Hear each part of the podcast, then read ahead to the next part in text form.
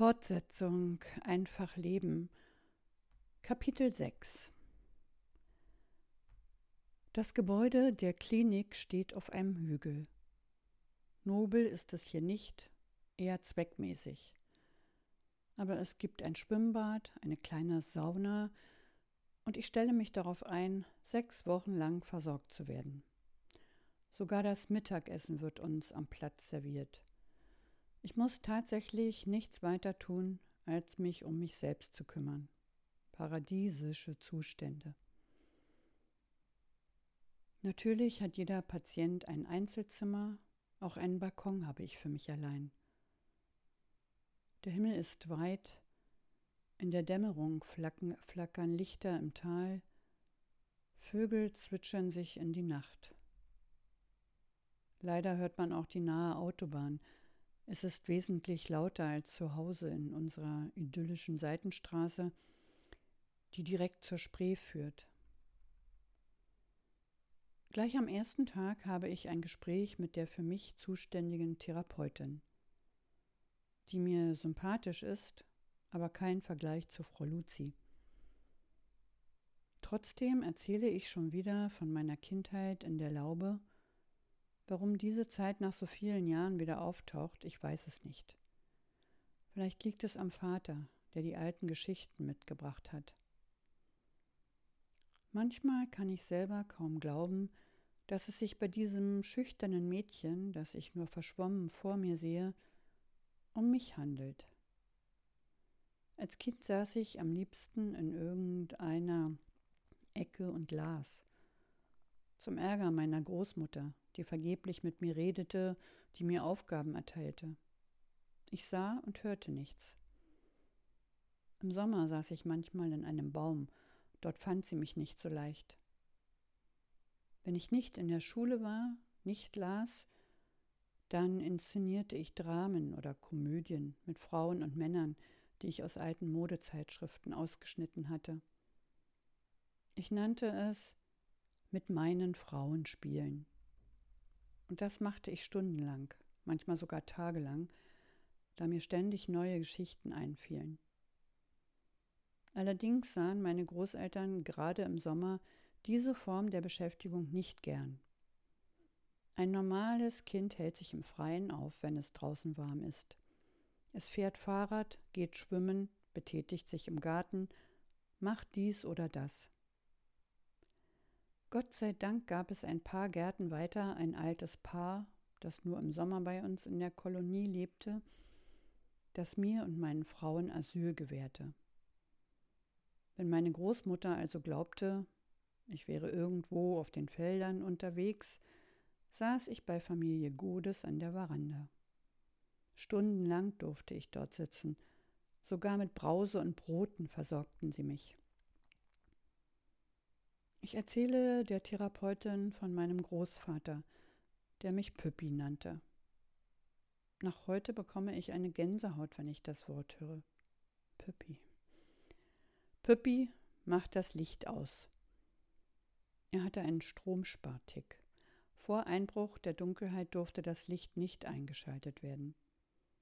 Im Winter saß ich mit den Großeltern in unserem winzigen Zimmer, dem einzigen, das wir hatten, der Großvater lag auf dem Sofa, keine Ahnung, ob er schlief oder nachdachte. Großmutter saß neben dem Ofen, manchmal schnarchte sie, und ich saß am Tisch, wo es in der Adventszeit wenigstens den von der Großmutter selbst geflochtenen Kranz mit Kerzen gab, in die ich starren konnte. Und dabei hoffte ich, dass endlich etwas passieren würde, etwas, das mich aus dieser Situation erlöste. Natürlich passierte nichts. Schon damals war das so.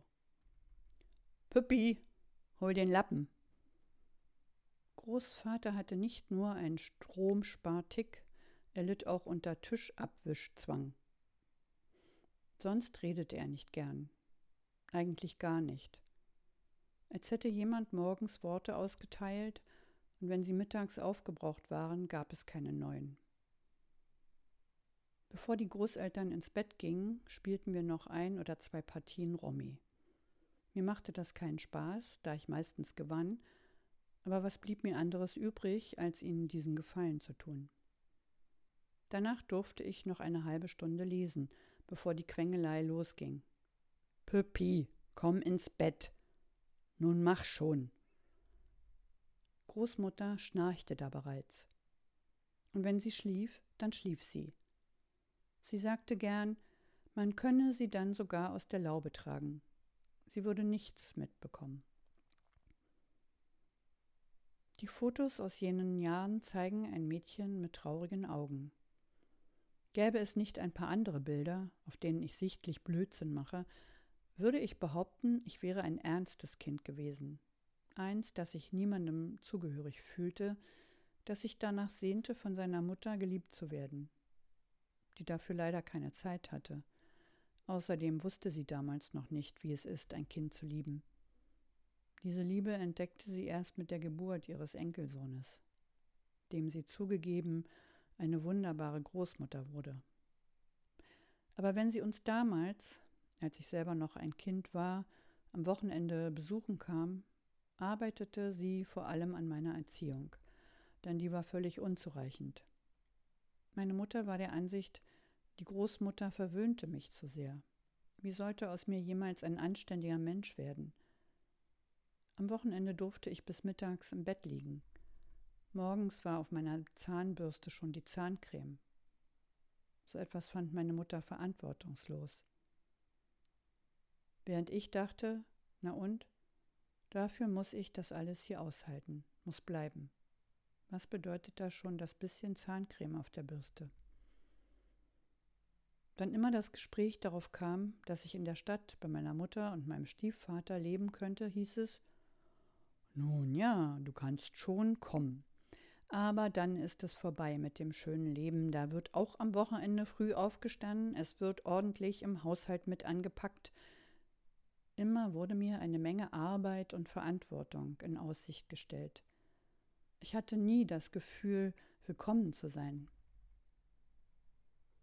Ich erzähle der Therapeutin so vieles, nur über dieses eine Thema, da schweige ich so wie ich das in all den Jahren getan habe.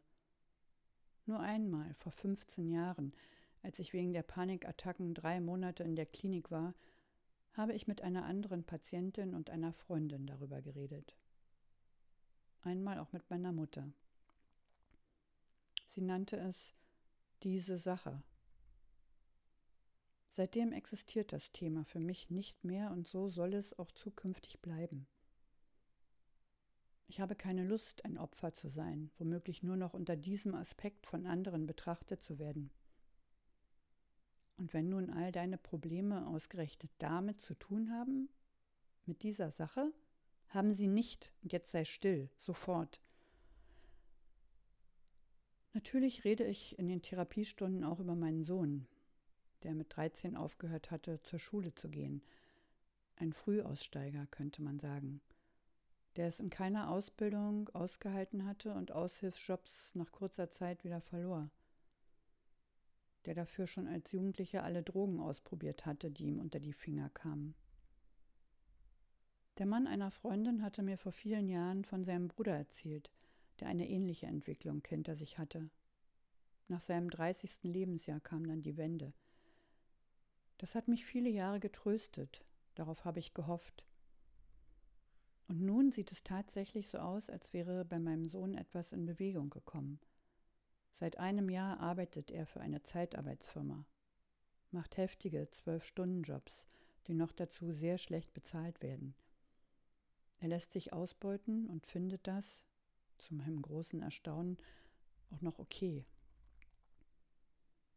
Ich wünsche mir, dass er glücklich ist. Ich wünsche außerdem, ich hätte nicht so viele Fehler gemacht und wäre eine bessere Mutter gewesen. Nicht eine, die wechselnde Partner oder Liebhaber hatte, die den Sinn des Lebens suchte, die oft unruhig und instabil war. Von der die Mütter anderer Kinder nach der Einschulung sagten, sie sehe aus wie eine Hexe. Schwarze Haare, punkig, schwarze Klamotten, Motorradlederjacke. In der Firma damals von einigen Kollegen Lady in Black genannt. Und während ich erzähle, weine ich und denke, dass ich nie wieder aufhören werde. Mein Traumleben wird intensiver oder ich erinnere mich wieder besser an Träume. Von mir aus müsste das nicht so sein, da es sich ohne Ausnahme um Albträume handelt. Auch die Nazizeit, die ich selber gar nicht erlebt habe, spielt wieder eine Rolle. Ich, wenn ich nur wüsste, um welches es sich handelt, verstecke Menschen, die gesucht werden, die man gefoltert und verletzt hat. Auf den Straßen Autojagden mit den typischen Autos der 30er Jahre, wie ich sie aus Filmen kenne. Als Kind hatte ich ständig solche Träume. Vielleicht bescheren mir die Erzählungen über meine Großeltern diese Bilder. Sie hatten in der Nazizeit Juden versteckt, erfolglos allerdings. Am Ende wurden die Menschen ins KZ gebracht. Meine Mutter hatte mir 1998 davon erzählt. Damals waren meine Großeltern schon lange tot, und ich hatte aus einer Eingebung heraus plötzlich und sofort nach Israel reisen müssen. Meine Mutter dachte, ich wüsste von den alten Geschichten, aber das war ein Irrtum. Mit mir hatten meine Großeltern über dieses Thema nie gesprochen. Dabei war es keineswegs so, dass in meiner Familie die Nazizeit ein Tabu war.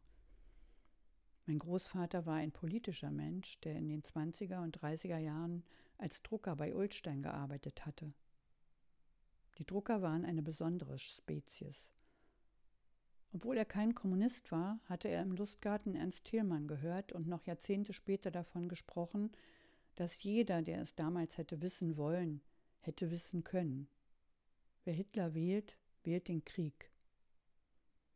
Mein Großvater hatte es ein paar Jahre lang verhindern können, dass ich Pionier wurde. Seine Argumente waren immer dieselben. Die Halstücher der Pioniere, die blauen Hemden der FDJ, das hatte er alles schon einmal bei den Pimpfen und beim Jungvolk gesehen, und natürlich hätte man auch gewusst, was Hitler mit den Juden vorhatte.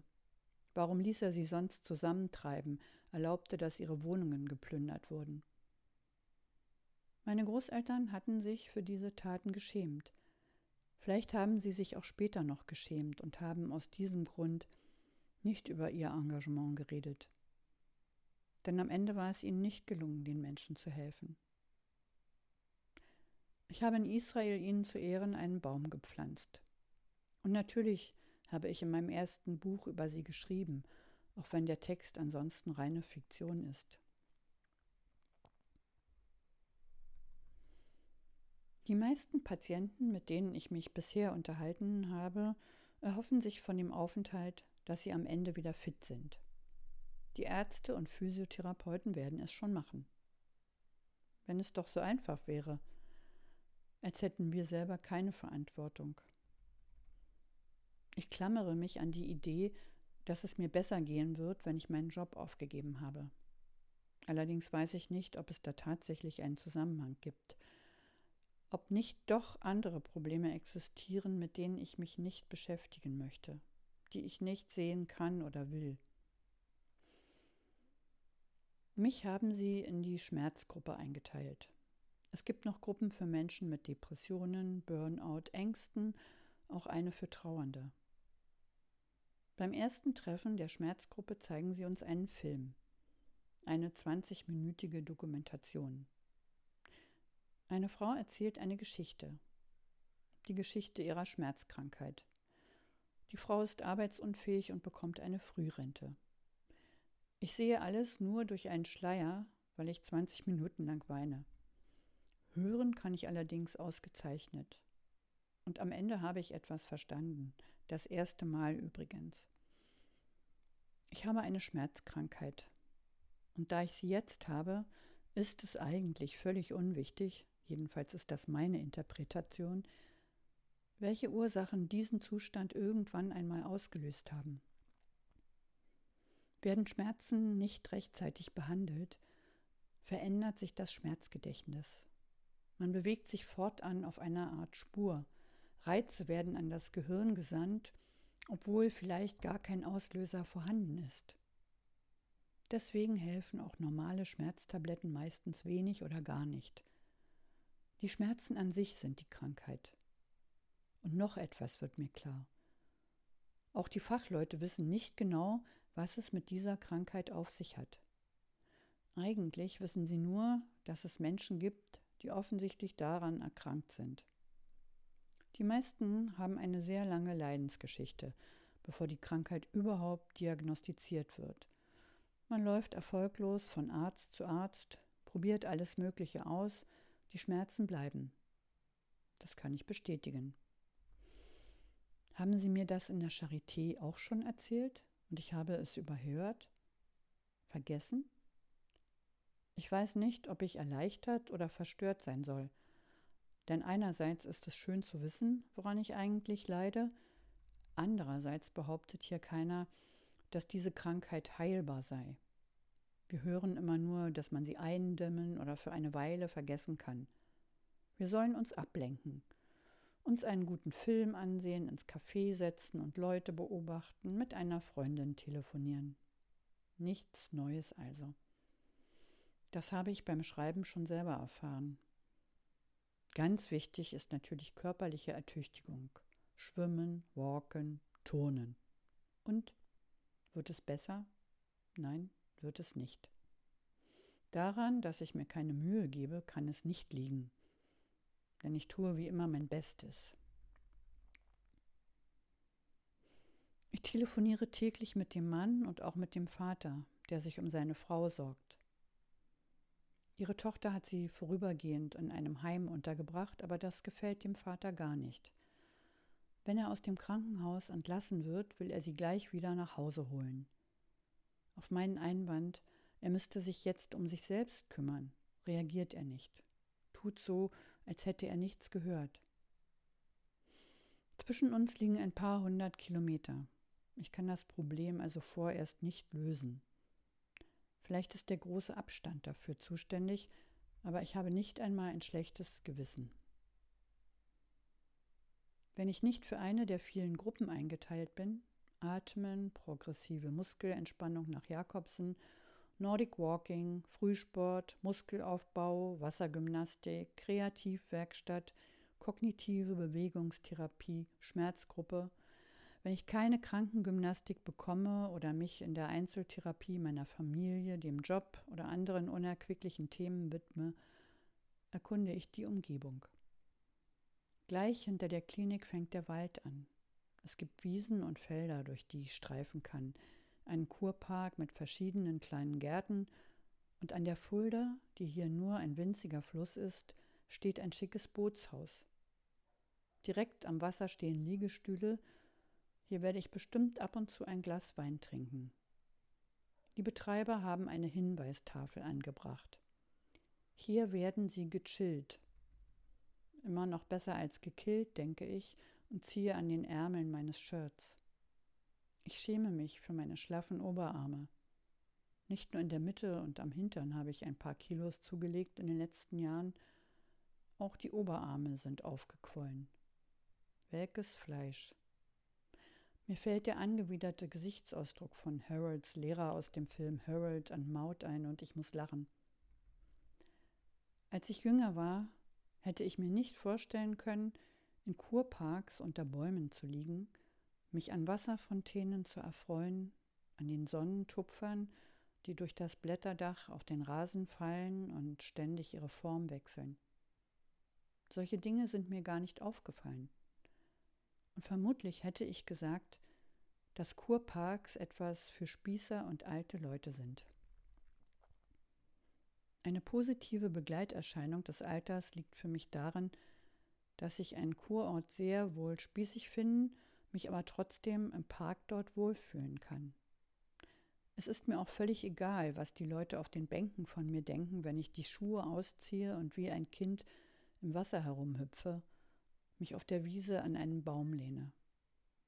Vermutlich denkt hier sowieso keiner über andere nach, weil alle mit sich beschäftigt sind. Eine ältere Frau wie ich müsste für ein wenig Beachtung schon ein Rat schlagen. Der Mensch ist ein Gruppentier. Er möchte irgendwo dazugehören. So ist es natürlich auch in der Klinik. Die Raucher zu den Rauchern, die Vegetarier unter sich, manchmal finden sich Neuankömmlinge und bilden auch eine Gruppe.